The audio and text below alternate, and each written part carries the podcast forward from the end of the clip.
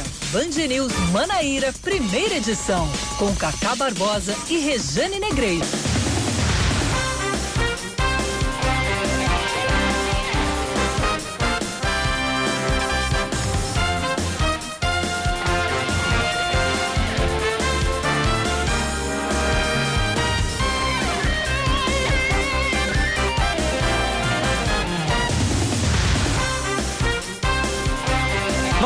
Horas 28 minutos em João Pessoa, 9 horas 28 minutos na Paraíba. Bom dia, bom dia, bom dia. Hoje é quarta-feira, é dia 12, 12 de fevereiro de 2020. Começando mais um Band News Manaíra, primeira edição comigo, Cacá Barbosa. E com ela, sempre ela, Rejane Negreiros. Bom dia, Rejane. Bom dia, Cacá, e bom dia a você que está junto com a gente, começando mais um noticiário, trazendo os destaques da Paraíba, do país e até do mundo. Pois é, a gente está aqui a postos para deixar sempre você bem informado. 9 horas 28 minutos.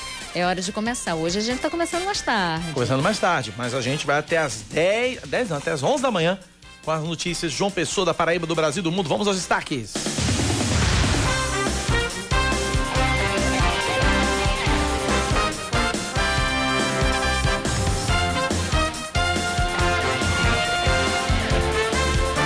Depois de dois meses em discussão, a reforma da Previdência Estadual foi aprovada pela Comissão de Constituição e Justiça da Assembleia Legislativa por cinco votos a dois e segue agora para votação em plenário. Votaram a favor os deputados Tassiano Diniz do Avante, Ricardo Barbosa do PSB, Edmilson Soares do Podemos, Felipe Leitão do Democratas e Poliana Dutra do PSB. Camila Toscano do PSDB e Valber Virgulino do Patriota votaram contra. A mudança é consequência da reforma da Previdência promulgada em novembro do ano passado pelo Congresso Nacional. Estados e municípios têm até 31 de julho para fazer adequações em seus sistemas previdenciários previstas na reforma, da, na reforma promulgada pelo Congresso e mais 90 dias para implementar as alterações. Já o projeto de lei complementar do governo do estado, que cria a Fundação PB Saúde, foi considerado inconstitucional pela CCJ por 4 a 3. Votaram contra Tassiano Diniz, Valber Virgulino, Camila Toscano e Felipe Leitão. Enquanto a favor votaram Ricardo Barbosa, Edmilson Soares e Poliana Dutra. Apesar da inadmissibilidade, a proposta segue para plenário. Sim para a reforma da Previdência, não para a PB Saúde. Pois é, chama a atenção o voto, inclusive, do Felipe Leitão né? Líder do G11. É, que é governo, mas é aquele que é mais é, é, o independente, né? Enfim, mostrando aí, portanto, que é independente, inclusive, nesse caso, chamando a atenção para o Júnior Araújo, né? Que secretário. era que, que, secretário agora, mas era o líder. Era o líder. Né? E, e ele disse o seguinte: nem sempre a vontade do, do, do líder permanece fazendo uma crítica aí ao posicionamento do Felipe Leitão. Agora as duas propostas vão para o plenário, vamos ver o que, que acontece. É, já já a gente volta a falar sobre isso. Olha, o celular do deputado federal Pedro Cunha Lima do PSDB pode ter sido clonado, mais um para conta, né? De acordo com o parlamentar, bandidos usaram o nome dele para tentar aplicar golpes por telefone. Ontem, um homem ligou para o gabinete de uma deputada em Brasília para pedir um favor para duas supostas sobrinhas de Pedro que teriam sido assaltadas no Mato Grosso do Sul. Ao perceber que se tratava de uma farsa, a funcionário do gabinete disse que iria transferir a ligação para o comandante da polícia local e no mesmo instante o golpista disse que a ligação estava falhando e desligou o telefone. Um boletim de ocorrência foi aberto junto ao Departamento de Polícia da Câmara para apurar o caso. Seguindo com mais destaques aqui na Band News FM, o governador João Azevedo do Cidadania participou ontem em Brasília do Fórum de Governadores, que contou com a participação do ministro da Economia, Paulo Guedes. Os gestores questionaram o ministro sobre o desafio do presidente Jair Bolsonaro aos estados em zerar o ICMS sobre os combustíveis, afirmando que baixaria os impostos federais em contrapartida. Numa tentativa de consertar o mal-estar criado pelo presidente, Paulo Guedes afirmou que o fórum adequado para a discussão de isenções de, impo de isenções de impostos será durante os debates da reforma da Previdência que tramita no Congresso. Se o desafio de Bolsonaro fosse aceito, o impacto para o estado da Paraíba seria de 25% do total de toda a arrecadação com imposto. A alíquota estadual sobre a gasolina é de 27%, sobre o álcool 23% e de 18% sobre o diesel. Já já a gente fala sobre isso também um pouco mais. Olha, a Polícia Federal procura um grupo criminoso suspeito de invadir a Faculdade de Direito do Recife roubar computadores que guardavam documentos históricos e relíquias culturais da instituição. Ontem, peritos estiveram no prédio, analisaram o local em busca de vestígios deixados pelos criminosos, que analisaram principalmente impressões digitais. De acordo com funcionários da Universidade Federal de Pernambuco, né, é, a qual a Faculdade de Direito está vinculada, três computadores do arquivo da instituição foram roubados. A Faculdade de Direito do Recife é a segunda mais antiga do Brasil, tem 192 anos.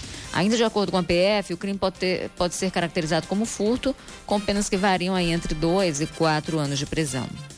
Falar de esportes, pela primeira fase da Copa do Brasil, o Campinense recebe hoje o Atlético Mineiro em Campina Grande. De um lado, os paraibanos vão contar com o apoio da torcida, enquanto do outro, os mineiros têm a vantagem do empate por estarem jogando fora de casa. O Campinense aposta numa equipe mais modesta, formada por jogadores que são considerados apostas, além de alguns nomes de confiança do técnico Oliveira Canindé, que conquistou a Copa do, do, do Nordeste de 2013. O jogo começa às nove e meia da noite no estádio Amigão. 9 e 33 na Paraíba.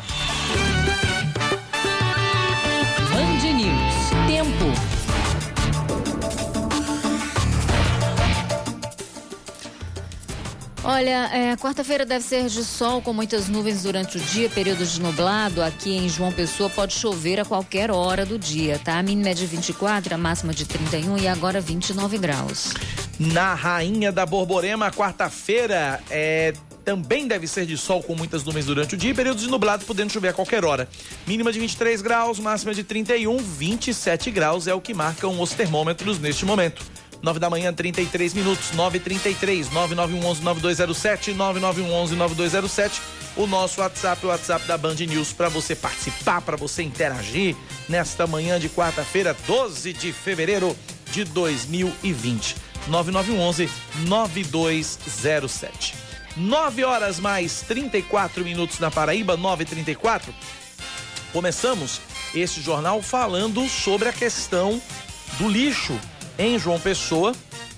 Ah, o problema segue, porém a Enlu, que é a autarquia municipal de limpeza urbana aqui de João Pessoa, anunciou um novo calendário de coleta de lixo em vários bairros da cidade.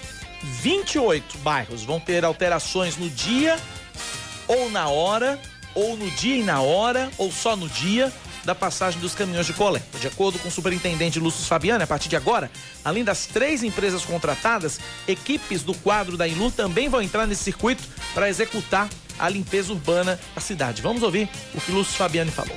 A João Pessoa de 2020, ela é totalmente diferente da João Pessoa de 2013, que foi o ano em que foi feita realizada a última licitação. Uhum. João Pessoa cresceu, João Pessoa se modernizou, né? Então, tudo isso, né, nos obrigava a repensar um sistema de limpeza urbana que desse mais eficiência e mais eficácia. E foi isso que nós fizemos, e diga-se de passagem, a um custo bem menor, utilizando equipamentos mais modernos e utilizando também mais pessoal para fazer os serviços que são necessários à contemplação para que esse projeto ele funcione 100%.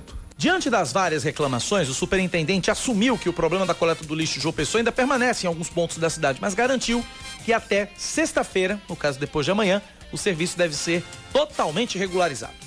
As empresas, elas ainda não estão com 100% de sua capacidade, apenas uma empresa, que foi uma empresa de São Paulo que ganhou, está operando com 100% de capacidade. É, as outras empresas ainda operam com 70%, 80% de sua capacidade. E nós esperamos até sexta-feira que todas as empresas estejam operando com 100% de sua capacidade e a gente regularize de uma vez por todas é, a coleta trazer rapidinho como é que vai ficar esse esse calendário agora. É, os bairros com alteração de turno e dia. Ficou da seguinte forma: segunda, quarta e sexta, no período diurno, coleta no Altiplano e Pedro Gondim. Segunda, quarta e sexta, no período noturno, coleta em Cruz das Armas. Terça, quinta e sábado, no período noturno, Cuiá, Jardim São, Jardim 13 de Maio e funcionários Bairros que só tiveram alteração de dia, da data. Mas o turno continua o mesmo. Segunda, quarta e sexta no período diurno. Brisamar, Gramame, Grotão, João Agripino e São José. Terça, quinta e sábado, período diurno. Água Fria, Alto do Céu, Cidade dos Colibris, Costas do Sol, José Américo, Mandacaru e Paratibe. Segunda, quarta e sexta no período noturno, Castelo Branco, Expedicionários Miramar, Planalto Boa Esperança e Tambalzinho terça, quinta e sábado no período noturno, Anatólia, Bancário, Jardim Cidade Universitária, Jardim São Paulo e Torre. Agora, bairros com alteração de turno. Não mudou o dia, só mudou o turno. Segunda, quarta e sexta no período diurno, Cabo Branco e Portal do Sol. Terça, quinta e sábado no período diurno, Cabo Branco. Segunda, quarta e sexta no período noturno, Roger. Terça, quinta e sábado no período noturno, Trincheiras e Bairro dos Novais. Agora, onde não mudou a coleta, os bairros são os seguintes. Segunda, quarta e sexta no período diurno, Aeroclube Barra de Gramame, Bessas, Bessa, Cristo Redentor, Distrito Industrial, Jardim Oceania, Cidade Verde, Mumbaba, Mussumagro e Penha. Esses bairros, segunda, quarta e sexta, período diurno. Terça, quinta e sábado no período diurno, Alto do Mateus, Aeroclube, Bairro dos Ipês, Bessa, Costa e Silves, Hernani Sátiro, Jardim Oceania, Funcionários, Ilha do Bispo e João Paulo II. Período noturno, segunda, quarta e sexta, Bairro dos Estados, Centro Jaguaribe, Jardim Veneza, Manaíra, Mangabeira, Tambaú, Tambiá e Varadouro. Terça, quinta e sábado no período noturno, Centro, Jaguaribe, Bairro das Indústrias, Manaíra, Vieira Diniz, Tambaú, Tambiá, Varadouro, Ernesto Geisel e Valentina Figueiredo. Essa lista está disponível no site da Prefeitura, joaopessoa.pb.gov.br, joaopessoa.pb.gov.br e também, é, se você quiser, você pode pedir aqui pra gente uh, o nosso, no, através do nosso WhatsApp, no 99111 9207 9911 9207. A gente encaminha para você e manda também esse calendário. Inclusive, hoje, o superintendente da Inlu vai conceder uma entrevista é, coletiva é, esclarecendo exatamente essa nova estratégia de coleta domiciliar em João Pessoa. Esperamos, Regiane Negreiros, que todo esse malabarismo funcione. É, ontem, é, ali na região onde eu moro, eu percebi que muita gente não sabia e muita gente colocando os lixos na lixeira, nas ruas e tudo mais. Hoje, quando eu saí pela manhã, todas ainda abarrotadas de lixo, ou seja, mudou muita, o dia, muita né? gente pega de surpresa exatamente com essa história, apesar de a gente ter falado, né? Ontem o Paraíba Urgente trouxe na Aham. Naíra, a gente na rádio também trouxe à, ta- tarde. Enfim, mas precisa de um período realmente de adaptação para que as pessoas eh, possam se adaptar a essa mudança de dias e mudança de horário. Em alguns lugares mudou o dia e o horário, e em outros lugares mudou apenas o dia, não é isso? Exatamente, foi o que a gente trouxe aqui agora. E alguns bairros não mudou nada também, continua na mesma situação. 9 da manhã, 40 minutos na Paraíba, 9 e 40. Calma que tem vinheta, Regiane. Política, com Rejane Negreiros. Rejane, é, agora a gente detalha um pouco mais essa, essa decisão tomada, essas duas decisões tomadas ontem na Assembleia Legislativa, na Comissão de Constituição e Justiça.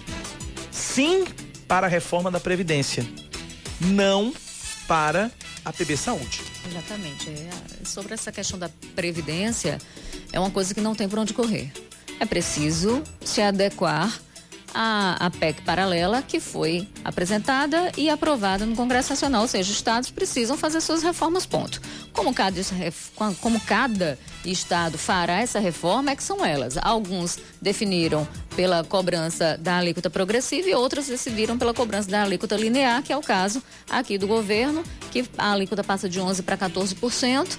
Isso, obviamente, acaba desagradando muita gente, porque diz que a mordida em cima né, da remuneração vai ser maior, mas o Estado, pelo que a gente entendeu, é, o Estado quer. ahn, a partir da adoção desse desse modelo da alíquota linear, preservar aqueles que são aposentados e que já contribuíram com a Previdência. Porque não seria justo que essas pessoas que já contribuíssem voltassem a contribuir. Então, essa é, é- é mais ou menos a ideia dessa questão. Então, é, nesse sentido, ah, me parece que seja. ah, que, que a Assembleia entendeu que é preciso que se aprove isso em virtude da questão dos recursos. né? o aprova ou deixa de receber recursos. E sem recursos não dá para ficar.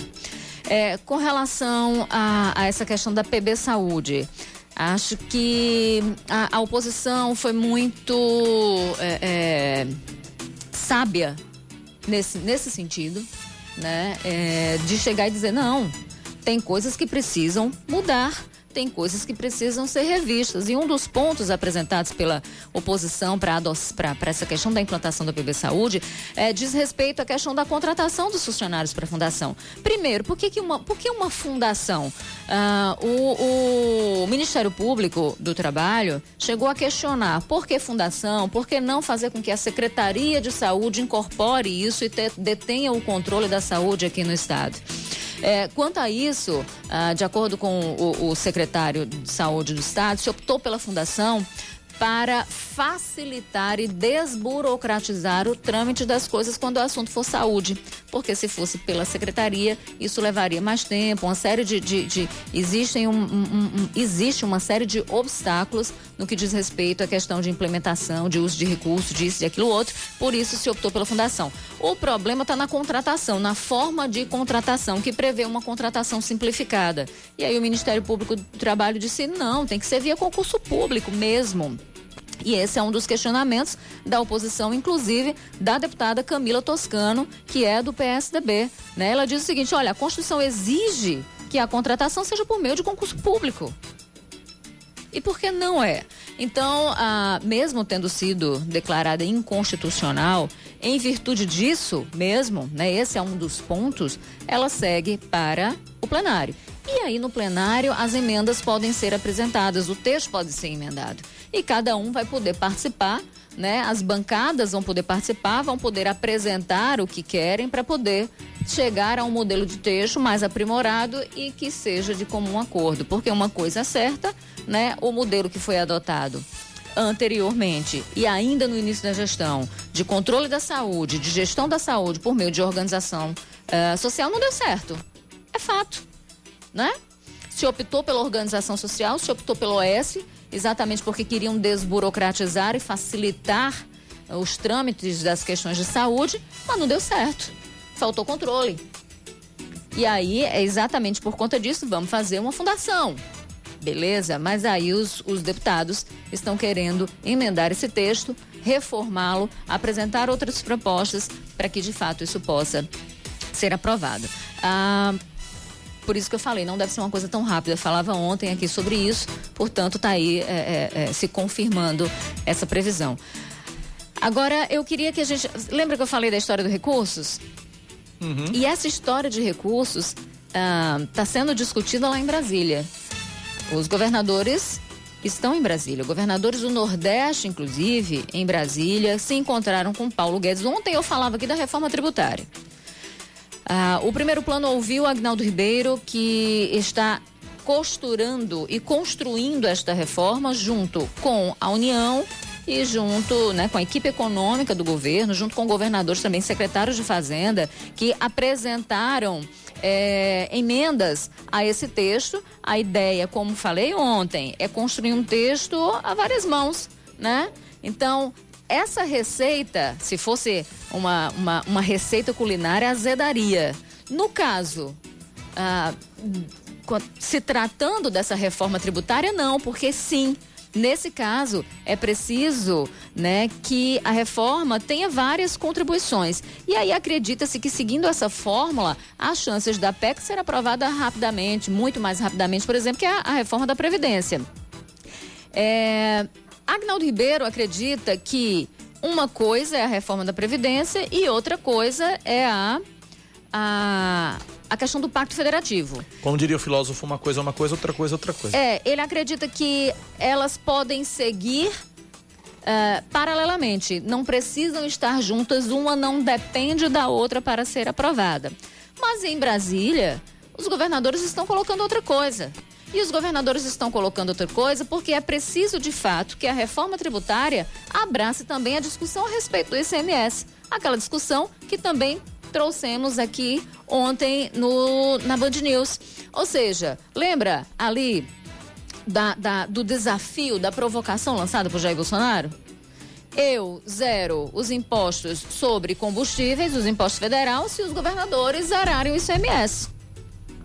Só que eu acho que até nessa história, até o Paulo Guedes viu que. Não, faltou combinar com o Paulo Guedes. É. Né? Faltou combinar. Tanto é que Paulo Guedes foi a Brasília, foi ao encontro dos governadores, conversou, conversou com João Azevedo e disse: não, não é por aí.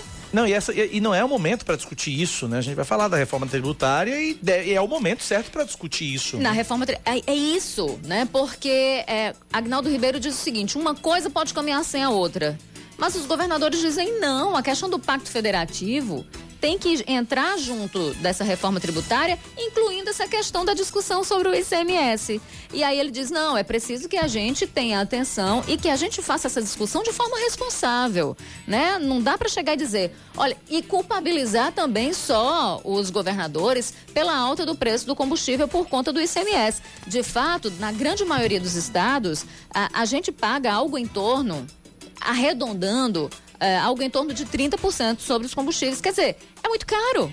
Sim. É muito caro. Mas estados podem abrir mão disso e aquilo que é recurso que é arrecadado aqui, ele vai para a União e a União depois redistribui. Só que nessa redistribuição, Cacá, a União fica com quase 60%. Lembrando, é, quem está ligando o rádio agora, a gente trouxe esses números na, na, na, logo na abertura é, são exatamente o seguinte: é, a alíquota estadual da, é, sobre a gasolina, o ICMS sobre a gasolina, só, só de ICMS na gasolina é 27%, 23% sobre o álcool e 18% sobre o óleo diesel. E aí, é, na Paraíba, caso o, o, governador João Azevedo aceitasse a, a, a, ideia do presidente Jair Bolsonaro de zerar os impostos, de zerar o ICMS, o impacto seria 25% do total de toda a arrecadação com imposto. Aí quebra. É uma quebradeira geral. E como é que vai fazer a compensação? Porque esse repasse do ICMS, ele é previsto na Constituição. Então o governo, ele, a União precisa repassar parte desse imposto que se arrecada para estados e para municípios. Veja, municípios recebem algo em torno de 25% na hora de fazer a redistribuição desse bolo tributário. Se esse dinheiro não é reencaminhado, não é reenviado para municípios, o que, que, vai acontecer com os municípios? Nós temos aqui na Paraíba uh, ah, 223 municípios e mais de 80% deles sobrevivem de FPM e de arrecadação desses pequenos aí tributos, uma vez que a arrecadação própria é muito pequena, tal, mas precisam desse repasse do governo federal. E entra aí essa questão, inclusive, desse repasse do ICMS.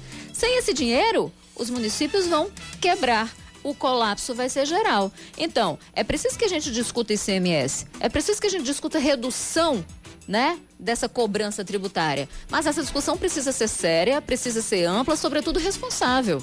Porque isso tem a ver com as contas públicas. Então é muito dinheiro, de repente, que impacta. O resultado disso é negativo.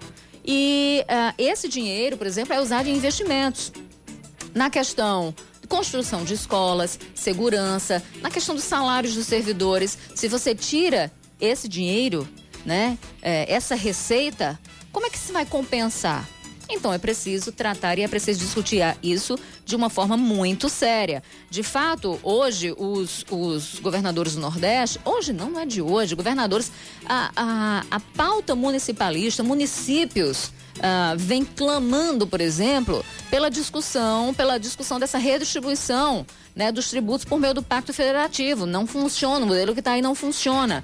Então, eles clamam uma redistribuição mais isonômica desses tributos, de forma que tenham mais dinheiro e mais autonomia para aplicar esse dinheiro de acordo com as necessidades de municípios e estados.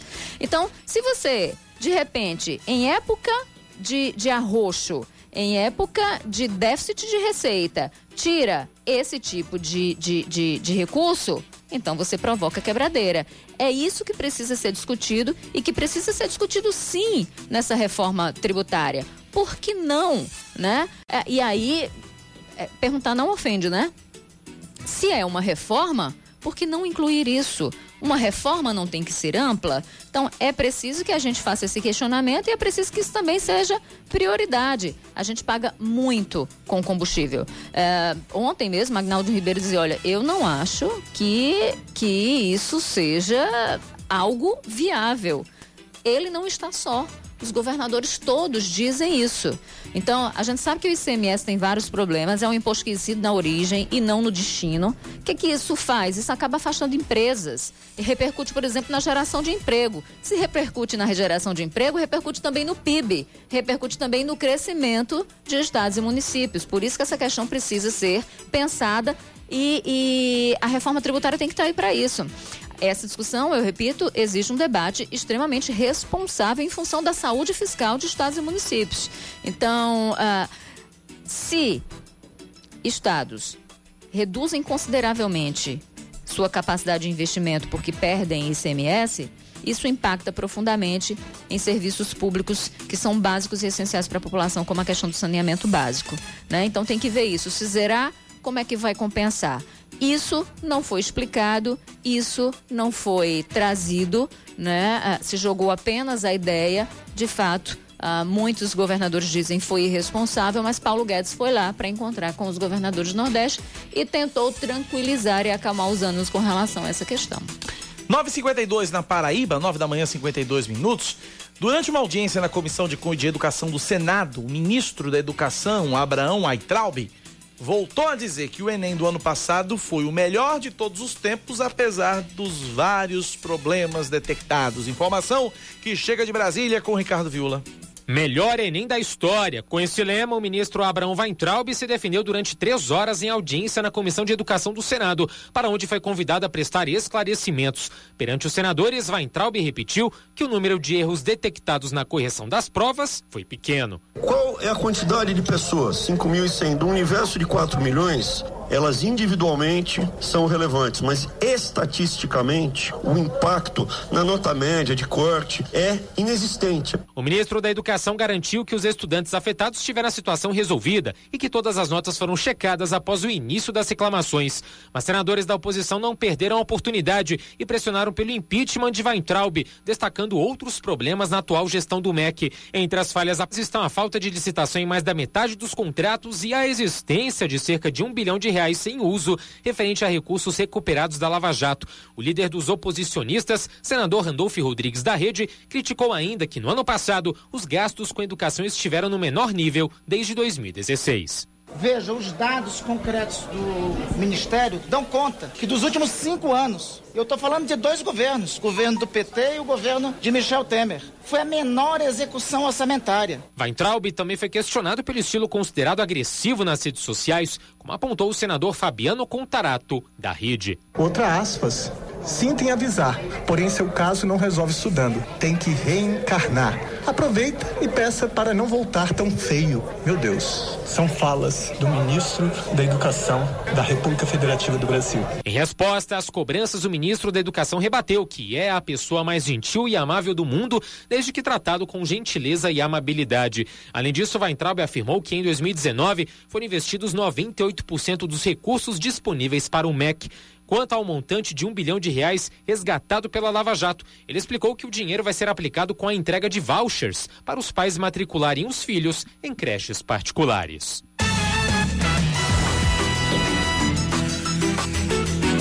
Nove cinquenta na Paraíba, nove da manhã, 55 minutos. O, a segunda turma do Tribunal Regional Federal da Quinta Região julgou improcedente a ação penal promovida pelo Ministério Público Federal contra o ex-prefeito de Patos, Dinaldo Vanderlei.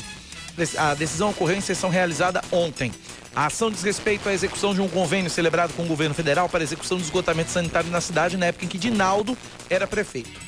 O, o, Ministério Público Federal propôs uma pena de oito anos de prisão e suspensão dos direitos políticos do gestor, tese que não foi acatada pelos desembargadores. Com a decisão unânime, Dinaldo Vanderlei encontra se torna apto a disputar qualquer eleição. Atuaram na defesa do ex-prefeito de Patos os advogados Johnson Gonçalves de Abrantes, Breno Lopes, Bruno Lopes de Araújo e José Marcílio Batista. 9 da manhã, 56 minutos agora na Paraíba, 9 e 56. 9911-9207 é o nosso WhatsApp, 9911-9207. 9h56, o intervalo é rapidinho. A gente volta já já com mais informações aqui na sua Band News FM. Até às 11 da manhã, Band News Manaíra, primeira edição. Até já. Band News FM. Em um segundo, tudo pode mudar.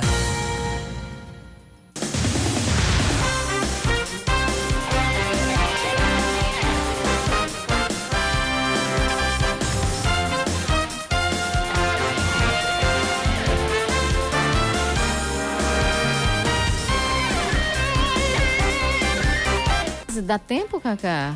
Dá. Dá. 10, 9, 8, 7, 6, 5, 4, 3, 2, Um. 10 horas em ponto. Dos pregos. Só pra gente fazer uma homenagem ao Leandro, que não tá aqui hoje, gente. Tá tarde. É, vamos lá com os destaques, mais um destaque, mais alguns destaques deste jornal. Vamos lá. Olha, o Partido dos Trabalhadores na Paraíba bateu o martelo sobre a permanência na base do governo de João Azevedo Cidadania pretende mostrar fidelidade à gestão caso o pedido de impeachment siga na Assembleia Legislativa. De acordo com Jackson Macedo, presidente estadual do PT, a sigla está pronta para ir às ruas para protestar caso o processo seja instaurado. Para o dirigente partidário, o pedido só aconteceu porque a Câmara dos Deputados e o Senado abriram precedente com o impeachment de, da presidente Dilma. Jackson disse que ainda não conversou com a direção nacional do partido, mas que tem certeza que a cúpula petista tem a mesma opinião. Três homens armados e encapuzados são apontados como responsáveis pelo roubo do cofre de um posto de combustíveis na Avenida Rui Carneiro, em João Pessoa, hoje de madrugada. O estabelecimento não informou o valor roubado. Logo após o roubo, os criminosos fugiram e ainda não foram localizados. Na última segunda-feira, um outro posto de combustíveis às margens da BR-230 foi alvo dos bandidos que utilizaram explosivos para arrombar o cofre. Vamos seguindo, trazendo mais um destaque. Olha só, a. É, ai meu Deus, ai meu Deus. Pronto. A lei, vamos falar da lei que institui um programa de diagnóstico, de esclarecimento, tratamento e acompanhamento de transtornos de déficit de atenção e hiperatividade em escolas particulares da Paraíba. Essa foi promulgada hoje, hein? Então a norma que está publicada no Diário Oficial do Estado foi assinada pelo presidente da Assembleia Legislativa, Adriano Galdino, do PSB. É, de acordo com o texto de autoria do deputado estadual Chió da Rede, o programa consiste em uma orientação periódica e professor, de professores, de coordenadores, diretores e todos os funcionários da escola por meio de uma equipe multidisciplinar, né, formada por pedagogos, psicopedagogos, ah, psicólogos, pediatras, psiquiatras, neurologistas, fonoaudiólogos, sociólogos, assistentes sociais. A ideia é informar sobre os aspectos do TDAH suas consequências, como identificar e como lidar com um aluno diagnosticado com esse transtorno. Porque muitas vezes um aluno tem dificuldade no aprendizado em função Uhum. né, desse transtorno. E aí uma Isso. equipe preparada para isso pode minimizar os impactos do, tran- do transtorno e facilitar o processo de aprendizado. É, lembrando, só um detalhe, uma curiosidade, um fato, um- uma curiosidade em- com relação a essa, essa lei. Essa lei foi, foi sancionada, como você disse, Regiane Negreiros, pelo deputado Adriano Galdino, presidente da Assembleia, e foi a famosa sanção tácita, que é o seguinte: a proposta foi aprovada na Assembleia e foi encaminhada para o governador João Azevedo sancionar ou vetar. Quando uma lei é encaminhada para o governador, para o chefe do executivo, para sancionar ou vetar, é, o governador ele tem 15 dias para fazer isso. Passados esses 15 dias, né, no caso a falta da sanção, que é chamada sanção expressa, aí pode acontecer. A sanção tácita foi o que aconteceu nessa, nessa lei que Rejane acabou de relatar aqui para você. O Papa Francisco descartou hoje a ordenação de homens casados como padres na região amazônica. A possibilidade havia sido aprovada por 128 votos a 41 no Sínodo da Igreja sobre a Amazônia em outubro, mas não agradou alguns membros da Igreja que temiam que isso pudesse levar a uma mudança no compromisso secular de celibato entre os padres. De acordo com o pontífice, novas maneiras devem ser encontradas para incentivar mais padres a trabalhar em áreas remotas e permitir papéis maiores para leigos e diáconos permanentes, assim como para mulheres. Esportes, Rejane. Vamos lá, trazendo. é, é, só- rapidinho, você falou aí do Papa Francisco, e é preciso, de fato, ele é muito progressista nas visões e tudo mais, né? Quer trazer a Igreja Católica para um outro tempo e uma outra vibe, digamos Aham. assim. Mas, obviamente, é preciso saber equilibrar essa questão com a, com, com a parte mais ortodoxa, né? E nisso está a sabedoria aí desse, desse líder religioso de tentar atender aí a todos, mas sempre levando o debate para frente. Olha, falando de esportes, a Federação Internacional de Automobilismo confirma o adiamento do Grande Prêmio da China da Fórmula 1 por causa do surto do coronavírus. O GP estava marcado para o dia 17 de abril. O 19. adiamento 19, exatamente, dia 19, obrigada. O adiamento foi um pedido é, é, da própria empresa né, que promove a corrida no país lá asiático. É, no comunicado oficial, a FIA diz que manter contato com as autoridades chinesas, monitorando a situação, está mantendo, né? Mas a entidade não deu prazo para que uma nova data seja anunciada. O coronavírus já matou gente, mais de mil pessoas na China é, e já registrou mais de 40 mil casos, né? Mais, de 40 mil, mais de 45 mil casos registrados. 10 da manhã, 5 minutos na Paraíba, 10 e 5. 991119207 é o nosso WhatsApp para você participar com a gente aqui na Band News FM. Olha, o ainda, ainda sobre essa essa questão, Rejane, do, da redução da, da, proposta do presidente Jair Bolsonaro de zerar o ICMS, porque aí ele zera do outro lado o, o imposto, os impostos federais, é um tema de. É um tema, esse tema vem gerando bastante expectativa por parte dos revendedores de combustíveis aqui na Paraíba e em apoio ao presidente da República, o Sindicato do Comércio Varejista de Derivados de Petróleo no Estado, Sindipetro, através de carta aberta, torna pública a manifestação institucional em relação ao tema e as propostas de mudança na sistemática da cobrança do tributo estadual. O sindicato, no documento, aponta cenários factíveis para a redução da carga tributária nos combustíveis, o que promoveria um alívio imediato nos preços de custos do produto e, consequentemente, um benefício à população brasileira. É uma carta, uma carta aberta, né, endereçada diretamente ao presidente da República. É, e eles citam aqui é, que na Paraíba o impacto do imposto representa hoje cerca de 30% do preço final do litro da gasolina Considerando o ICMS que se soma ao chamado Fundo de Combate à Pobreza, o FUNCEP, a conta acrescida aos demais tributos chega a quase 50% do preço final. É o que diz o trecho aqui da carta aberta. E aí eles sugerem aqui, eles fazem algumas sugestões, o Sindipetro faz algumas sugestões. Por que não estabelecer um tributo fixo em reais por litro de combustível para todo o Brasil? E aí ele diz assim, a carta diz, nossa sugestão é prática e factível de ser implementada imediatamente. ICMS no etanol hidratado 35 centavos, tributo hoje cobrado no estado de São Paulo. ICMS na gasolina comum 99, cobrado no estado do Amapá. ICMS no diesel 41 centavos, cobrado hoje no estado do Paraná. E aí eles citam aqui, é uma carta aberta, uma carta longa, não dá para ler tudo aqui, mas são alguns pontos aqui que a gente traz é, essa carta aberta encaminhada ao presidente Jair Bolsonaro, assinada aí pelo presidente do Sindipetro, Omar Hamad Filho. É, é, quem é que não quer pagar menos imposto, né? Pois é. é. É o que todos queremos, a gente vive falando disso aqui. Pagar menos imposto e a gente paga muito e não tem isso de volta pra gente revertido naquilo que a gente gostaria, né? De ter uma rua de fato, ruas de fato com mobilidade urbana, de ter de fato postos de saúde funcionando, remédio para todo mundo, é tudo que a gente quer. Agora, não é uma coisinha simples, porque isso vai mexer com a realidade, com as contas públicas do país inteiro. Então não dá simplesmente para dizer tem que ser assim e assim a gente vai fazer. É preciso levar essa discussão, sim, agora para essa reforma da PEC da Previdência, é, da Previdência tributária. É, é reforma tributária. É, reforma tributária. É preciso que a PEC 45, né? É preciso que isso seja discutido melhor. É preciso levar essa sugestão. Outras sugestões devem ser levadas, devem ser discutidas e a ideia aprimorada. Para que de fato a gente tenha uma reforma tributária que seja transparente e que seja justa, né? Porque outra coisa que eu trazia aqui, que é importante dizer nessa questão, é que. Ah, a ideia, por exemplo, de, de, de distribuição, de impactar, a reforma impactar no sistema de distribuição de renda, não vai ter, é um impacto mínimo. Essa não é a preocupação agora. A preocupação agora, de acordo com a equipe que está trabalhando na reforma tributária, é aumentar o potencial de crescimento econômico do país. Eles dizem que acreditam que com a simplificação de tributos conseguem aumentar o PIB potencial do país em mais de 20% em 20 anos. Então não seria nem algo a curto prazo, é médio e longo prazo. E se conseguir, massa. Mas essa discussão, por exemplo, de fazer justiça no sentido de cobrar mais de quem ganha mais, cobrar menos de quem, de quem ganha menos, isso nem está no bojo dessa discussão, né? Quando a gente fala nessa questão de, no sistema de distribuição de renda. E eles dizem que isso tinha que passar por uma outra questão que envolve, por exemplo, a questão do próprio imposto de renda.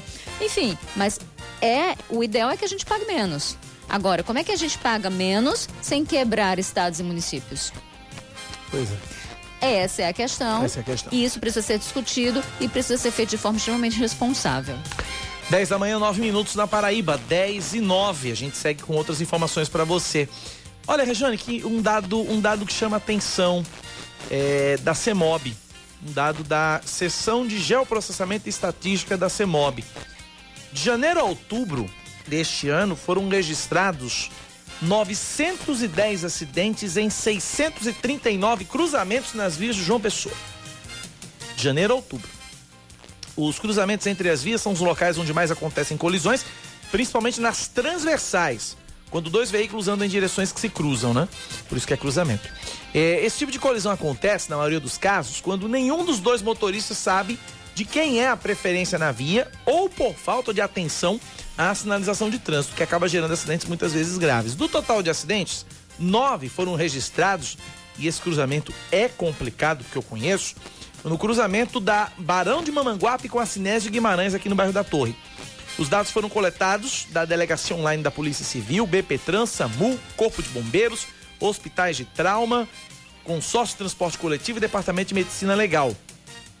É, de acordo com a chefe da Divisão de Educação para o Trânsito do, da CEMOB, Gilmara Branquinho, considerando que todo condutor passa por um curso teórico e prático relativo às regras de trânsito antes de obter a carteira de habilitação, é importante a atenção dos motoristas nos cruzamentos, sejam eles com ou sem semáforo. É, um outro ponto também que chama atenção nos cruzamentos é o da Avenida Mato Grosso com a Avenida Piauí, no bairro dos Estados. Esses mesmo com semáforos foram registradas colisões, o que mostra aí, de acordo com o diretor de operações da CEMOB, Cristiano Braga, Cristiano Nóbrega, imprudência e falta de cuidado de alguns motoristas. Lembrando que o Código Brasileiro de Trânsito, artigo 208, diz que avançar o sinal vermelho do semáforo ou de parada obrigatória, infração gravíssima, valor de R$ 293,47 e sete pontinhos na carteira de habilitação. Cacá Barbosa, e o custo disso para a máquina pública, para as contas públicas é absurdo, né? Porque essas pessoas se acidentam para onde elas vão? Para o hospital de trauma. É. Né? Pode ter plano de saúde do mais caro que tem, bala pipoco né? Mas vai pro trauma. Todo, é, é padrão. trauma. É padrão. Né? E, além disso, você tem, por exemplo, pessoas que acabam sendo afastadas. Aí elas precisam ser afastadas se for por mais de 15 dias. INSS, então é custo na Previdência. Se morrer, pensão.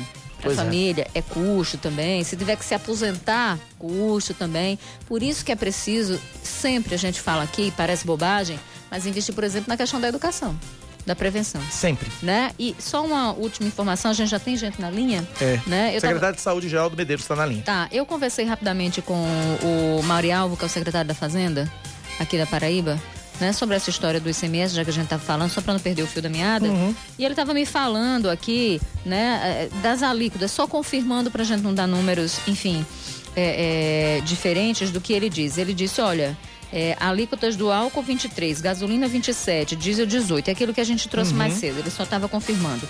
Então a gente arrecada aqui, no ano, no ano passado, a Paraíba arrecadou 1 bilhão e 300 milhões. É muito dinheiro. Imagina tirar isso. Aí o negócio fica muito mais difícil, então você não pode falar em ajuste fiscal, você entra em desequilíbrio também em função disso. Aí você tem, é, deixa de investir porque a máquina deixa de funcionar. O que, que azeita a máquina? Dinheiro. Verdade. Hum. 10 e 13 na Paraíba, a gente está na linha com o secretário de Saúde do Estado da Paraíba, doutor Geraldo Medeiros. Doutor Geraldo, bom dia. Seja bem-vindo à Band News FM. Secretário, doutor Geraldo, bom dia. Perdemos o contato com o secretário. Perdemos o contato com o secretário. Já já a gente refaz esse contato com ele. A gente vai falar justamente sobre o, o esse projeto de lei é, da criação PB, da criação, que cria a PB Saúde, que foi considerado pela CCJ da Assembleia Legislativa, foi considerado inconstitucional, placar de 4 a 3. Somente relembrando para você, os deputados, como votaram, como votaram os integrantes da CCJ, é, Tarciano Diniz, Valber Virgulino, Camila Toscano e Felipe Leitão votaram contra.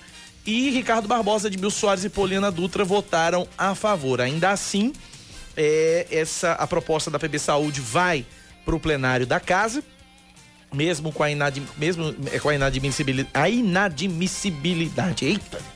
É, a proposta segue para o plenário e a gente tá, vai conversar com isso já, sobre isso já já com o secretário de Saúde do Estado da Paraíba, doutor Geraldo Medeiros. Perdemos o contato? Perdemos o contato? Que coisa. Que coisa, é a telefonia maravilhosa desse país, que ninguém resolve. Num presídio funciona. Funciona bem. Ligue para um, ligue um celular num presídio, não caiu uma vez. Né? Agora ligue para um celular, quem está fora do presídio, para você ver. É impressionante a qualidade da nossa telefonia nesse país. Perdemos o contato. Aí, portanto. 10 e 15 vamos fazer o seguinte então, vamos pro intervalo. A gente vai pro intervalo, daqui a pouco a gente volta.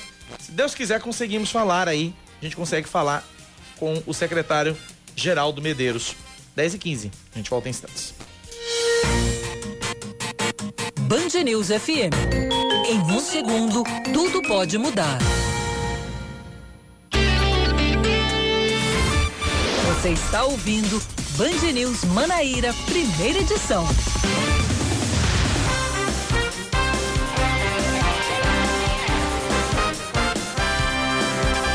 10 e 20 nos pregos de novo, de volta com o Band News Manaíra, primeira edição. A Agência de Regulação do Estado da Paraíba aprovou redução do preço do gás natural comercializado pela PB Gás.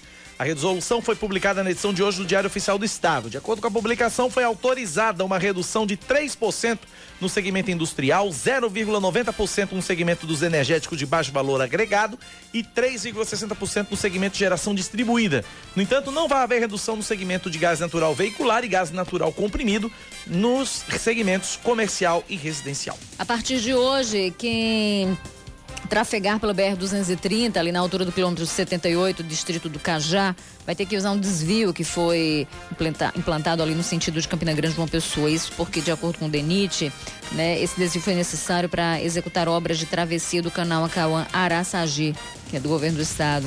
O DENIT informa ainda que o local está devidamente sinalizado, pede aos condutores e pedestres uma maior atenção e o respeito à sinalização. O atendimento nas agências do Banco do Brasil nesta quarta-feira só deve começar às 11 da manhã. Trata-se de um protesto dos funcionários contra a reestruturação do banco. De acordo com o Sindicato dos Bancários da Paraíba, a reforma é um processo de privatização disfarçada. Amanhã, o mesmo protesto vai ser realizado nas agências da Caixa Econômica Federal. Minha gente, olha essa, Mega Sena que está acumulada a 12 concursos, vai sortear hoje um prêmio LI estimado em 105 milhões de reais. As seis dezenas do concurso 2233 vão ser sorteadas a partir das 8 da noite em São Paulo. De acordo com a Caixa, o valor do prêmio, se for aplicado na poupança, na poupança, ah, vai, 270 mil reais por mês. E é porque é o mais sem futuro que tem, eu sempre é, digo isso. As apostas podem ser feitas até às 7 da noite. O jogo mínimo com seis dezenas custa R$ 4,50.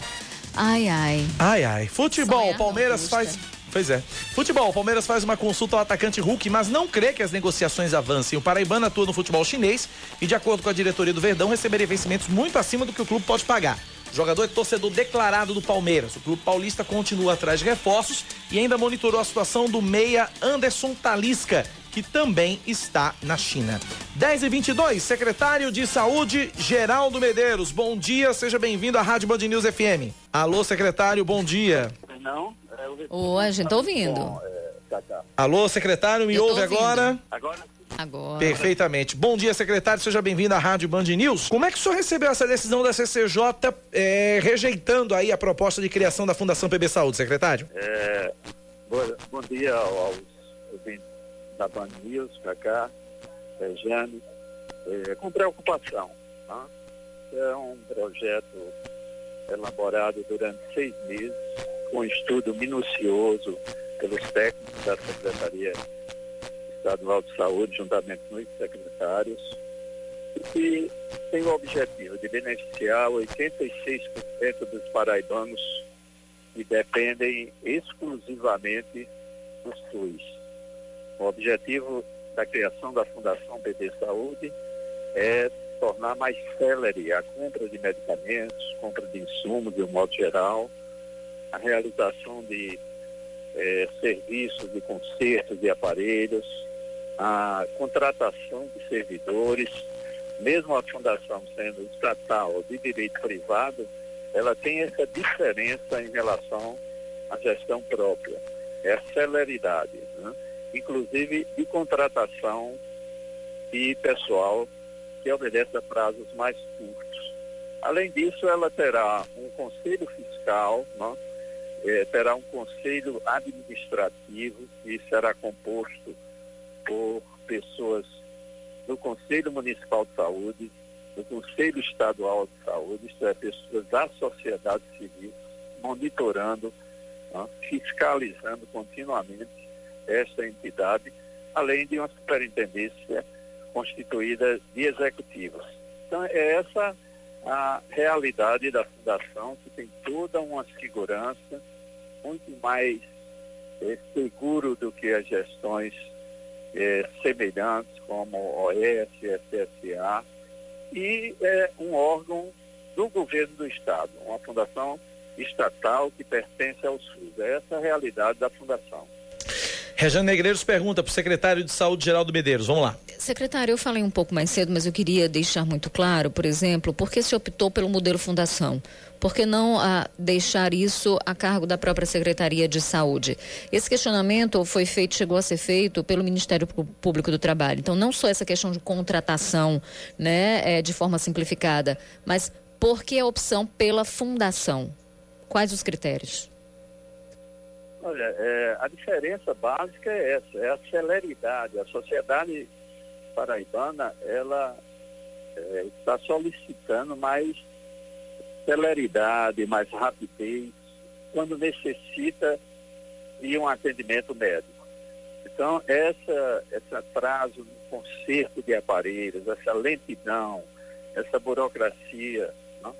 e, além disso, nós temos um, vários servidores solicitando a aposentadoria e, e, ficando vagos esses cargos, porque o Estado não pode realizar concurso público, porque irá ultrapassar a lei de responsabilidade fiscal, e esse é um dos objetivos da Fundação, que ela não tem verba própria, ela vai receber de acordo com a sua produtividade. É isso que faz a diferença da Fundação em relação a é, gestão própria do Estado, que na nossa ótica é um modelo falido nacionalmente, né? e a sociedade brasileira e a sociedade paraibana, ela está é, solicitando um novo modelo que seja mais ágil, para quando você se dirigir a um hospital público, você ser atendido e ser operado mais rápido, e o conserto dos aparelhos serem é, mais rápidos, a compra de insumos mais rápidos.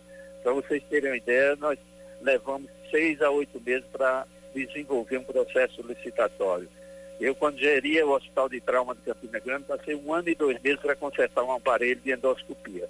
Então, é essa a realidade de uma gestão própria, né, que no nosso, na nossa ótica é uma gestão enterrada e que não trará é, a resposta que a sociedade paraibana solicita. Secretário Geraldo Medeiros, me diga uma coisa. O senhor acha que para que esse é, para que acontecesse essa essa reprovação, essa rejeição na CCJ, o senhor acha que faltou de repente explicar melhor para os deputados é, o, o, propósito e como seria o projeto da PB Saúde? O senhor acha que faltou uma articulação ou uma conversa melhor com os deputados, é, secretário? Não, nós estivemos várias vezes na Assembleia, falamos individualmente com vários deputados. É, a semana passada, inclusive, toda a imprensa recebeu, é, nós emitimos uma circular mostrando as vantagens da fundação, os benefícios de uma fundação. Então, a secretaria está sempre aberta, democrática, a todos os deputados e esperamos que no plenário essa fundação seja aprovada. Rejane. É, então, nesse sentido, em sendo aprovada, por exemplo, vai ter um momento de apresentação de emendas, né? Ou seja, de participação dos deputados para que eles possam aprimorar esse modelo. É plenário agora. É, vocês estão abertos a exatamente a essa modificação desse projeto, de modo que ele seja implantado e se retome o controle, e o Estado retome o controle da gestão dessa, da saúde aqui no Estado? Claro, as a secretaria está sempre aberta é, e a, o local, o palco ideal é a Assembleia Legislativa, que é o palco que subentende que seja o palco da representação do povo. Então, é, nós estamos sempre disponíveis para ir à Assembleia, para discutir e ouvir sugestões.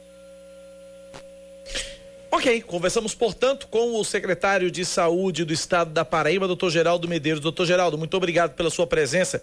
aqui no estúdio da Rádio Band News. Um forte abraço.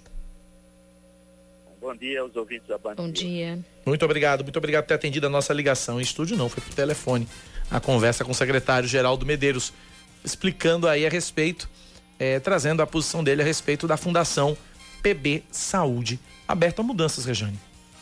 Tem que estar. Né? O princípio democrático pede exatamente isso, que todos possam participar, que todos possam opinar e no final é, que vença o bom senso, né? E nessa questão propriamente dita, mais que o bom senso, que vença o interesse público. Sempre, né? 10 e 29 informação de trânsito. Seu caminho. Olha, acaba de chegar a informação de um acidente na rua Francisco Porfírio Ribeiro, a ladeira do Valentina. Carro derrubou um poste, o poste ficou atravessado na via e por isso a rua está obstruída nos dois sentidos. A energia foi acionada e os agentes da CEMOB estão a caminho. Portanto, é Rua Francisco Porfírio Ribeiro, ladeira do Valentina, bloqueada porque tem um poste atravessado e aí nos dois sentidos ninguém vai, ninguém vem. O carro bateu no poste e derrubou. 10 e meia, 10 da manhã, 30 minutos. A gente fala agora sobre carnaval aqui na Band News FM Manaíra. Carnaval tá chegando e a gente tá recebendo aqui no estúdio para conversar com a gente o vice-presidente da Associação dos Ursos Carnavalescos, Jardel Cabral. Bom dia, seja bem-vindo à Rádio Band News. Bom dia, Cacá. Bom dia, Rejane. Bom dia, amigos ouvintes da Band News. Como é que estão os preparativos dos ursos para o Carnaval Tradição desse ano? Olha, os ursos carnavalescos de João Pessoa, né, eles vão estar na avenida no dia 24. Uhum. É, a segunda-feira de carnaval, certo. ela já se tornou-se uma tradição na cidade de João Pessoa, é, porque as alaúças eles trazem um colorido diferente, elas divertem crianças, jovens, idosos.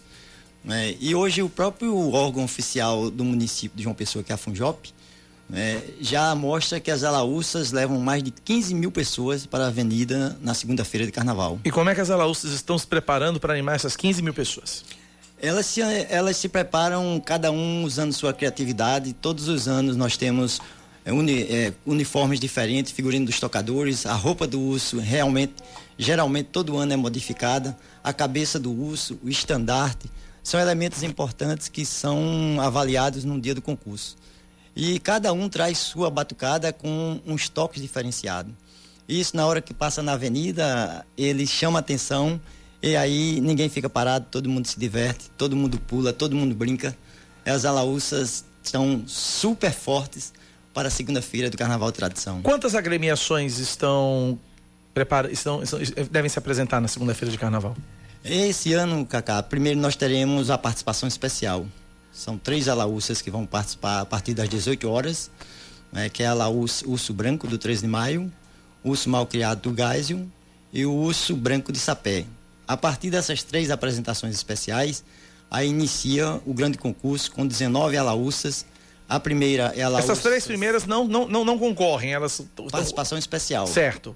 E a partir daí vem o grande concurso, que são 19 alaúças, com a primeira, que é a alaúça nos Dourados, que é de Mandacaru, que tem a participação dos idosos, que é um segmento de É inclusão mesmo? social. Que legal. Que no ano passado eles deram uma, uma demonstração de força, né? Idosos de 60, 85 anos, surpreenderam todas as demais alaúças e ficaram em terceiro lugar no concurso do ano passado, Carnaval Tradição de João Pessoa. É, a gente, qu- quando fala em carnaval tradição, a gente tem que lembrar de Alaúça. E eu lembro particularmente da minha infância. Às vezes aqui, às vezes eu ia visitar minha avó no Recife, isso lá é muito forte, né? também. E chegava carnaval, tinha Alaúça na rua. A laúça quer dinheiro que não dá é pirangueiro. É, Refrão isso, antigo. é, isso, isso é, é, mostra muito a expressão né, cultural de um povo. Fala muito forte. Fala muito forte mesmo. E, e- e é interessante, porque a gente tem uma, uma mania muito feia de valorizar o que é de fora, o que é do outro, e muitas vezes a gente menospreza o que é nosso. Né? E, e isso, isso leva em conta o carnaval tradição. Eu vejo coisas ali naquele desfile que, cara, com dinheiro, porque tem tanta vontade, tem tanto talento, mas com dinheiro faria uma coisa tão diferente, como por exemplo em Manaus, Cacá. Hum. Eu não conhecia o carnaval de Manaus e quando eu fui para lá eu fiquei surpresa porque é gigante, é tão grande quanto ah, guardando as devidas proporções São Paulo e Rio. É uma coisa linda, mas tem uma relação de pertencimento. As pessoas gostam, curtem e valorizam. isso acabou se perdendo aqui. Acho que está na hora da gente tentar resgatar e da gente olhar para a nossa cultura com um pouquinho mais de carinho, né? Com certeza. Nós ainda temos muitas dificuldades né, a vencer com o segmento das alaúças, porque tudo começou mais ou menos em 2010. Uhum. De 2005 a 2009, eu realizei em Mandacaru cinco encontros de alaúças. E o último foi tipo um concurso, eu entreguei os jurados à equipe da Funjop. Eles avaliaram, acharam tão importante que oficialmente em 2010 trouxeram para o Carnaval Tradição. Mas ainda nos incomodava como preparar um bloco de alaúça para levar para um concurso sem receber nenhum apoio de subvenção. Aí foi a ideia de criar a Associação das Alaúças de João Pessoa. Foi a partir da criação da Associação das Alaúças em 2010 que nós fomos discutir né, com o gestor público a participação das Alaúças no Carnaval. Porque as outras agremiações, Escola de Samba, Tribos Indígenas e Orquestra de Frevos, eles recebiam uma subvenção. De quanto é essa subvenção? Quanto é que cada, institu... quanto é que cada agremiação recebe de subvenção? Hoje as Alaúças é 8.700. Dá para fazer um desfile bom? Poderia ser melhor se houvesse mais investimento. Porque a gente lembra que há quatro anos, a, quatro anos passados o valor era esse mesmo. Né? E o valor da gasolina, se eu não me engano, naquela época era, não chegava nem a quatro reais. Então, as era pessoas desfilam por paixão mesmo. Por paixão. Amor à causa. Amor à causa. Né? Muitos até são desempregados, até vendem alguns objetos para investir nas alaúças. Quanto seria um valor ideal? Quanto custaria um desfile hoje de uma alaúça? Para que a gente pudesse levar mais brilho e preparar mais, a nossa proposta seria que pelo menos fosse em média de 11 mil reais. De 8,700 para 11 mil. Para poder. Pois não. Para poder se ter um investimento maior, um investimento mais forte, aumentar o número de componentes. Muitas vezes a gente não consegue colocar mais de 100 componentes porque tem um custo para. São investir. quantos componentes? Pode ser de 45 a batucada, no mínimo. Uhum. Agora tem também os que complementam o trabalho das alaúças, né? que é os uhum. figurantes. Sei. Então pode e aí ser dá 100, 100, dá uns 100 componentes. Uns 100 componentes. Nós estamos conversando com Jardel Cabral, que é vice-presidente da associação aqui do, dos ursos carnavalescos. Tem gente que olha e diz, é tudo a mesma coisa. Mas cada laúça conta uma história, o que, o que é pra gente entender, porque uhum. tem gente que não entende. Então, assim, por exemplo, a laúça, né, que é o urso do carnaval, é uma herança europeia. É Nós abraçamos europeia. isso para a gente em virtude do nosso processo de colonização. A gente trouxe isso também para a gente e acabou tornando isso também uma expressão da nossa cultura. Lá pelo século XIX, ali, exato. né, com os imigrantes italianos. Então, mas aqui ganhou cara própria. É. Né? E aí, o que, que cada laúça conta? Tem uma história? Tem, tem tema, tem história, tem enredo, é feito escola de samba? Pra gente comparar? Não, não, com certeza, né? A gente sabe, como muito bem falou com propriedade Rejane, vem do século né, XIX, né? Com os imigrantes italianos, e entre eles veio também a comunidade cigana, né? Sim. Que na arte cicense, né, entre os espetáculos, tinha o espetáculo do urso, né? Com o domador e o caçador. Essa figura foi se popularizando do urso e terminou sendo introduzida no, na cultura nordestina. E cada região, cada estado do Nordeste tem suas peculiaridades. Por exemplo, na João Pessoa, as alaúças vêm ao ritmo de batucada. Sim. Né, que é bem um dos quesitos que são avaliados no concurso é a batucada. É o ritmo original. As por exemplo, nós trazemos o surdo, treme-terra, ripinique, são instrumentos peculiares nordestinos que ajudam a fazer com que cada laúça apresente uma batucada com ritmos diferenciados. E isso faz a diferença de uma pessoa. Por exemplo, quem, ana, quem anuncia a entrada da laúça na avenida é o estandarte. Cada laúça traz seu tema. Por exemplo, Anos Dourados, que é com os idosos, né? Eu já posso revelar que o carnaval já está aí próximo. Eles trazem um tema muito importante, que é uma homenagem a Monteiro Lobato. É. Aí todos os integrantes eles vão vestidos como personagens do Monteiro Lobato, é isso? É a mais criatividade de cada um usa sua, sua criatividade. Uhum. Por exemplo, Anos Dourados vai homenagear Monteiro Lobato. A ideia é levar o sítio Pica-Pau Amarelo para a avenida. Os integrantes, que é a Batucada, fazem parte da família e amigos dos idosos, eles vêm com figurino representando, nos trajes do figurino, vêm representando o sítio Pica-Pau Amarelo. E os idosos que vêm representando, né, a gente lembra muito bem os personagens do sítio Pica-Pau Amarelo, né, vem representando a Cuca, Saci, né, Dona Benta, Dona Anastácia, né, o Visconde Sabugosa. Então, todos esses personagens as pessoas vão poderem ver na avenida. Essa é a criatividade deste ano que traz a Laúça nos Dourados.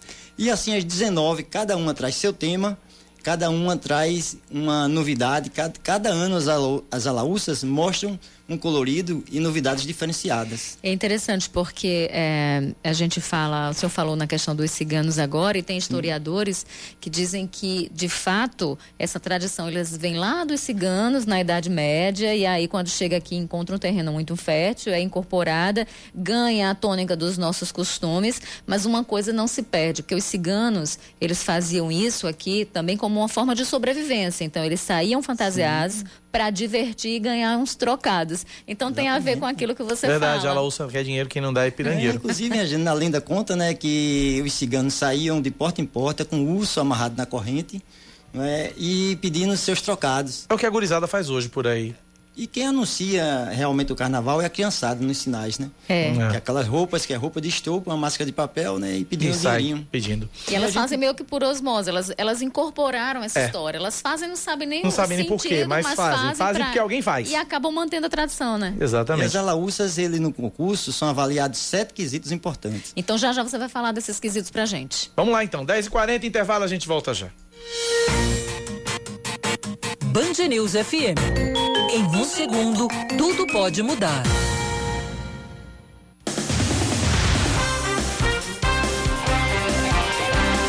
Dez horas 42 minutos. A Enlu anunciou ontem novo calendário de coleta de lixo em vários pontos da cidade. 28 bairros sofreram alterações no dia e no horário da passagem dos caminhões. A partir de agora, além das três empresas contratadas, equipes da própria Enlu também entram no circuito para executar a limpeza urbana da cidade. O superintendente da autarquia, Lúcio Fabiani, garantiu que até sexta-feira a coleta de lixo deve ser totalmente regularizada. As alterações do calendário estão disponíveis no site joaopessoa.pb.gov.br joaopessoa.pb.gov.br, mas você ouvinte da Band News também pode pedir pra gente aqui no WhatsApp que a gente disponibiliza 9911 9207.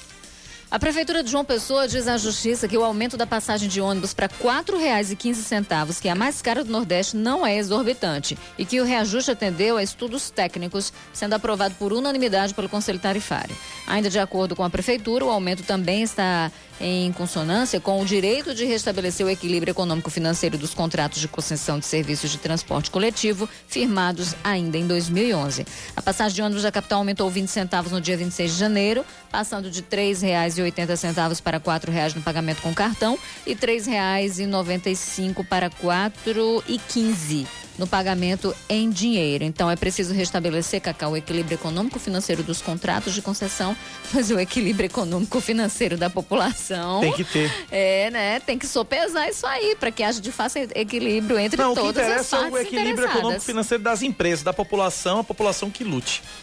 Ah, eles que lutem. A, correge- a Corregedoria da Câmara afirma que vai tentar notificar em breve o deputado federal paraibano Wilson Santiago do PTB. Tentar. A partir de então, ele vai ter cinco dias para apresentar defesa sobre o pedido de cassação por quebra de decoro. O processo foi aberto após uma recomendação do deputado Marcelo Ramos do PL do Amazonas, que foi o relator do julgamento sobre o afastamento imposto pelo Supremo Tribunal Federal. Apesar de emitir um parecer favorável à manutenção de Wilson no cargo, ele recomendou a abertura de um inquérito que poderia terminar com a cassação. Santiago é um dos investigados na Operação Pés de Barro, que, ado- que apura superfaturamento e pagamento de propina na construção de uma adutora no sertão. Futebol, Rejane. Depois de problemas no voo que levaria a delegação do Botafogo, o Belo enfrenta hoje pela Copa do Brasil o Atlético de Alagoinhas, que atualmente lidera o Campeonato Baiano. A partida começa às oito e meia da noite. Lembrando que na primeira fase eh, do principal mata-mata do país, o visitante joga pelo empate. Lembrando que o Botafogo é que é o visitante, o jogo acontece em Alagoinha, no interior da Bahia. O time de casa, que é o, Lago, o, Bota, o Atlético de Alagoinha, só tem a vantagem de jogar em casa mesmo, diante da torcida. O Botafogo joga, se empatar, se classifica e bota no bolso 650 conto. 650 mil reais. 10h45, a gente volta a conversar aqui no estúdio. Antes da gente voltar a conversar, deixa eu só registrar aqui um apelo do ouvinte. É, final do telefone 3891. Cacá, gostaria de pedir o apelo de, o auxílio de vocês para cobrar da CEMOB uma fiscalização mais séria nos- na rua Barão do Abiaí com a 13 de maio no centro. Alternativos, além de estacionarem nas faixas zebradas, estão ocupando vagas de idosos e deficientes. Tá aí, portanto, alô, alô, CEMOB, dá uma olhadinha nos alternativos aí que estão ocupando aí espaço. E tem outro ouvinte aqui, final do telefone 0602, dizendo o seguinte: Cacá, namorada do meu primo, tem pavor de alaúça, pegou trauma de infância. O nome dela é Camila. Gabi, que tá aqui com a gente, tá dizendo a mesma coisa. É, pois é. Por que a gente tá falando de alaúça? Porque a gente tá recebendo aqui no estúdio da Band News FM Manaíra o Jardel Cabral, vice-presidente da Associação dos Ursos Carnavalescos. A gente perguntou quais eram os critérios, né, que eram levados em conta na avaliação dos desfiles, né? Agora, o, o Jardel disse que dia 24 ela perde esse medo, né, Jardel? Com certeza, com certeza, dia 24, quem tem medo deve ir lá, conhecer de perto, tirar foto, né, participar, interagir com as alaúças, que as alaúças só traz alegria. Os ursos carnavalescos levam em média 16 mil pessoas para a avenida. Então, quem tem medo vai perder seu medo, chegando lá vai tirar uma foto, vai abraçar. Não é um urso mal. É um urso do bem.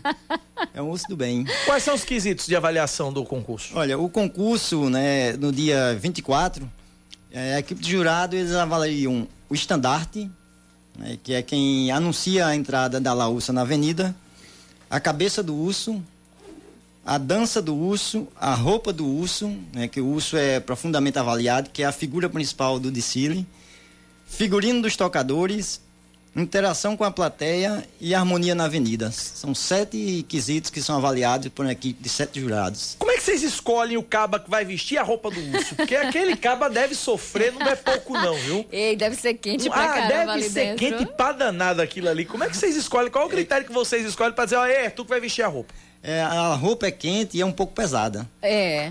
a tem pessoa que- sai uns quilinhos mais maneira, mais leve. E geralmente quando a gente está em reunião, a gente pergunta a eles qual deles se identificam em cada perfil. Uns tocando, outros levando estandarte. Aí ge- geralmente tem três, quatro se candidata a querer ser o urso. Aí a gente faz alguns ensaios com ele e avalia a equipe qual aquele que tem mais dinâmica para utilizar a roupa do urso. E pra levantar, então, Você vê um- já que vale pontuação, É, vale levantar a pontuação. galera, né? Você veja, por exemplo, para se fazer uma roupa de urso, gasta-se em média 600 sacos, que é aqueles sacos de gesso. Leva quanto tempo? 600 sacos. É- em quanto tempo, é mais ou menos, se faz se concluir uma roupa dessa? mais ou menos em uns 3, 4 dias. Porque tem que desfiar todos aqueles sacos, né? E quem está trabalhando com aquilo, quando termina, tá, fica branco, branco, branco, coberto de pó. Tem toda uma dinâmica, tem todo um trabalho, realmente tem que ter muito amor e dedicação. É, e aí tem premiação, né, no desfile. Como é que é Tem. feito isso? Tem a premiação. Primeiro lugar do concurso do carnaval, o prêmio é 5 mil reais. Segundo lugar é 3 mil reais. E terceiro lugar é 2 mil reais. Tanto para o concurso das Alaúças, para como todas as demais agremiações do Carnaval Tradição. E como é que esse prêmio é utilizado? É, a gente espera, né, já né, tenta, né, vai negociando com o governo para ver se a gente consegue melhorar essa premiação. Porque a gente percebe que é um investimento imenso, né, é um trabalho imenso que se faz com, com os integrantes e a gente percebe que a cultura é, precisava ser melhor valorizada, sabe, em termos de premiação. Porque se você recebe, por exemplo, o ano passado nós somos terceiro lugar. Então levaram dois mil reais. dois mil reais. Desconta os impostozinhos, em média quase 200 reais. E aí o dinheiro que fica vocês empregam. Precisa-se investir o dinheiro já pensando no carnaval do ano seguinte. E é claro que os integrantes, por exemplo, da Laúciano Dourado são idosos, são pessoas carentes e a gente geralmente gratifica cada um também, né? Ah, e, e como é que é para que vocês levem esse pessoal, os mais idosos, por exemplo, para a avenida? É, cada um vai por conta própria ou vocês conseguem locar um ônibus e levar esse pessoal? Todo ano a gente locava um ônibus, Hum. mas eles acharam melhor conveniente porque eles participam muito de interação de grupo de idosos, grupo de convivência nos bairros de João Pessoa. Sim. Eles acham melhor pegar o ônibus deles, nas, da origem de onde eles moram, e descer lá na Duarte da Silveira. Hum. Assim foi opinião deles. E assim a gente terminou já há uns três anos dessa forma. Mas tem lanche, alguma coisa Tem, geralmente eles? a gente prepara um lanchezinho, né? leva água, leva um suporte de lanche. Porque a gente tá falando disso que é importante, porque a gente, a gente vê muito nas ruas a meninada, nos sinais, a meninada, né? Mas aí o, o, o Jardel, ele tá falando aqui que idosos participam. De 60 a 85 anos. É mesmo. idosos. Então, veja que assim, é uma forma de valorização não da só da cultura, mas também dos idosos que se sentem importantes, prestigiados, Inclusão que se social, sentem né, úteis. Exatamente, isso passa pela inclusão, pela construção da cidadania, essa, essa, esse sentimento de utilidade. Eu sou útil, eu sirvo, eu não estou aqui só como algo enferrujado que precisa de ajuda. Eu posso também continuar, né? Enfim, me exercitando, alegrando, ajudando nesse processo. Então, isso é tão importante, essa interação, essa valorização e esse trabalho que se faz com os idosos. Parabéns vocês Há quatro anos isso. atrás, Regiano, eles mesmos eram os, os integrantes da Batucada. Agora foi passando o tempo, né? Alguns cansados, né? Alguns faleceram, né? Eu até mando um abraço para Silva, que está no Cidade Madura, que é integrante da Laúça no Dourado, que hoje é cadeirante, tem dificuldade também de participar. Então eles preferiram agora serem figurantes e quem assume a batucada são as famílias do, dos tocadores. Mas Então- é bom a gente saber isso, É verdade. né? Quem tá por trás disso tudo. Verdade. Então desfile é na segunda-feira de carnaval. Dia 24, segunda-feira de carnaval, a gente convida toda a população para chegar lá a partir de qu- de 4, 5 horas. As mães já vêm com um cordão de 4, 5 crianças cada mãe. Aham. Quando é, dá mais ou menos 18 horas, geralmente não se encontra mais espaço nas avenidas. Dia das Alaúças realmente é um dia que, de muita participação, muito colorido, muita festa. E esse ano a gente promete muita novidade na avenida. Segunda-feira de carnaval, portanto, desfile das Alaúças, um carnaval tradição na Avenida Duarte da Silveira. Jardel Cabral, vice-presidente da Associação dos Ursos Carnavalescos. Obrigado pela participação, forte abraço, sucesso, bom carnaval para você. Obrigado, Cacau. Obrigado, Rejane. Eu parabenizo vocês. Digo a vocês agora no final da entrevista que eu sou fã do programa de vocês. Todos os dias eu estou assistindo. Coisa Ah, boa. que Pela bom. forma Obrigada, com que vocês Jardel. levam com seriedade e informação a todos os paraibanos. Obrigada. Obrigado. Um abraço, sucesso um abraço vocês. E bom carnaval. Bom carnaval. 10h52, falando em carnaval, Rejane, o início das prévias carnavalescas aqui na capital vai gerar algumas alterações no centro da capital amanhã à noite. A partir das 6 horas, um trecho da Avenida Visconde de Pelotas vai ser interditado para a abertura do Folia de Rua. É, o bloqueio acontece em dois pontos. Proibido acesso a, a partir da Praça João Pessoa e da Rua Arthur Aquiles. O objetivo é garantir a segurança na circulação dos pedestres que vão se concentrar para o show de abertura no ponto de 100 réis. Os bloqueios vão ser monitorados permanentemente por agentes de mobilidade que também vão orientar os desvios. As rotas são as seguintes: para quem estiver indo em direção à Praça 1817, vai ter que seguir pela Via Baixa, acessando a Padre Meira para chegar até o Parque Solon de Lucena. Para acessar Visconde de Pelotas, a melhor alternativa é a Avenida Barão do Abiaí. Para garantir o deslocamento da população amanhã, o transporte público vai ser reforçado. As 12 linhas Tetel que circulam no turno da noite vão ter duas viagens a mais, passando a fazer seu itinerário seis vezes, entre meia-noite e quatro e meia da manhã, que são os horários de saída do terminal de integração. É, Para contato de emergência durante os eventos, a população pode entrar em contato com o Centro Operacional de Trânsito e Transportes nos telefones 32 18 94 20, 32 18 94 20 ou 987 60 21 34, 987 60 21 34. Para dúvidas e informações, dá para entrar em contato também com a Central de Reclamações e Informações da CEMOB no 0800 281 1518. 0800 281 1518. 10 e 54. Deixa eu só trazer aqui, eu recebi agora o convite para o lançamento do livro O Inventário do Pêssego, do Lau Siqueira. Hum, bacana. É, vai ser hoje é, na rua Coronel Arthur Américo Cantalice, nos bancários. É, hoje é 12, né? 12. Pronto, então é hoje, das 7 da noite às 22. Então vai ter esse lançamento e eu achei muito bacana Gostei do nome, como é que é? o inventário do pêssego. Legal. Né? E assim, um, um iniciozinho da, ele, ele faz uma dedicatória muito massa. Ele diz: dedico esse livro aos que lutam pela democracia e pela autodeterminação dos povos, aos que respeitam a diversidade da nossa condição humana, aos que banham a vida em poesia e arte todos os dias e noites, aos amigos que se tornaram irmãos ao longo da vida. Dedico aos vivos. E aí ele continua muito legal. Parabéns por, parabéns por mais esse trabalho. Lau Siqueira também um nome muito forte e importante da nossa cultura. Sucesso a Lau Siqueira, uma das mentes mais brilhantes que essa Paraíba já conheceu. Um grande abraço, Lau. Obrigado pela, pelo convite aí. Estaremos aí. 10 da manhã, 55 minutos na Paraíba, 10 e 55 A gente segue com outras informações para você aqui na Band News FM. Olha só essa, Rejane, e aí a gente precisa. É, é cada vez mais as pessoas precisam ter cuidado com os cartões, cartão de crédito, cartão de débito. Uma mulher teve um cartão de crédito roubado dentro de uma agência bancária ontem em Campina Grande. Ela tinha ido fazer uma transação bancária e foi abordada por um homem informando que era funcionário do banco. Aí ela disse para a polícia que estava no caixa, o suposto funcionário disse que, tran que para a transação que ela estava fazendo era preciso pagar uma quantia de 50 reais. Ela disse que não sabia. O suspeito disse que precisava do cartão de crédito e da senha para que pudesse resolver a transação. Ela disse que não ia fornecer. Foi quando o homem disse que se ela não informasse todos os dados, ele e mais dois homens que estavam do lado de fora da agência iriam matá-la. A vítima entregou cartão e senha para o suspeito que saiu do local. eles geraram um prejuízo, um prejuízo de cerca de 11 mil reais em compras e saques realizados com cartão. Ela foi para a central de polícia, registrou um boletim de ocorrência e pediu ao banco, à agência onde ela estava, imagens das câmeras de segurança. O caso segue sendo investigado. Meu amigo, é o seguinte: se alguém chegar perto de você dizendo funcionário, sai de perto. Não, precisa estar tá tranquilo aqui, resolvido aqui o problema. E sai de perto. Não dê muita trela, não, porque. E se precisar de ajuda, vai entrar na vigilante. agência. Não, é, vai- com quem que eu posso falar aqui na agência? Aí ele encaminha para a pessoa Encaminha pra correta, pessoa resolver e tal. Né? Ele diz com quem tem que falar. Às vezes tem a pessoa do próprio banco já com um coletezinho. Posso ajudar? É. Então, é, é, tenha muito cuidado com isso. Outro dia eu estava numa agência aqui na Epitácio. É, era num sábado. E um senhor disse: Me ajuda aqui, por favor, porque ele não conseguia enxergar e queria que eu colocasse a senha dele. Ah, eu não ajudo, não. Aí eu disse, senhor, o senhor tá só? Eu tô esperando minha filha porque ela foi ali. Eu fiz, vamos esperar ela voltar. Não dê sua senha para absolutamente ninguém. Quer que eu ligue para ela, eu ligo. É. Enfim, é, é muito, é, tem que ter cuidado, porque a gente olha, quem vê cara não vê coração e não vê intenção.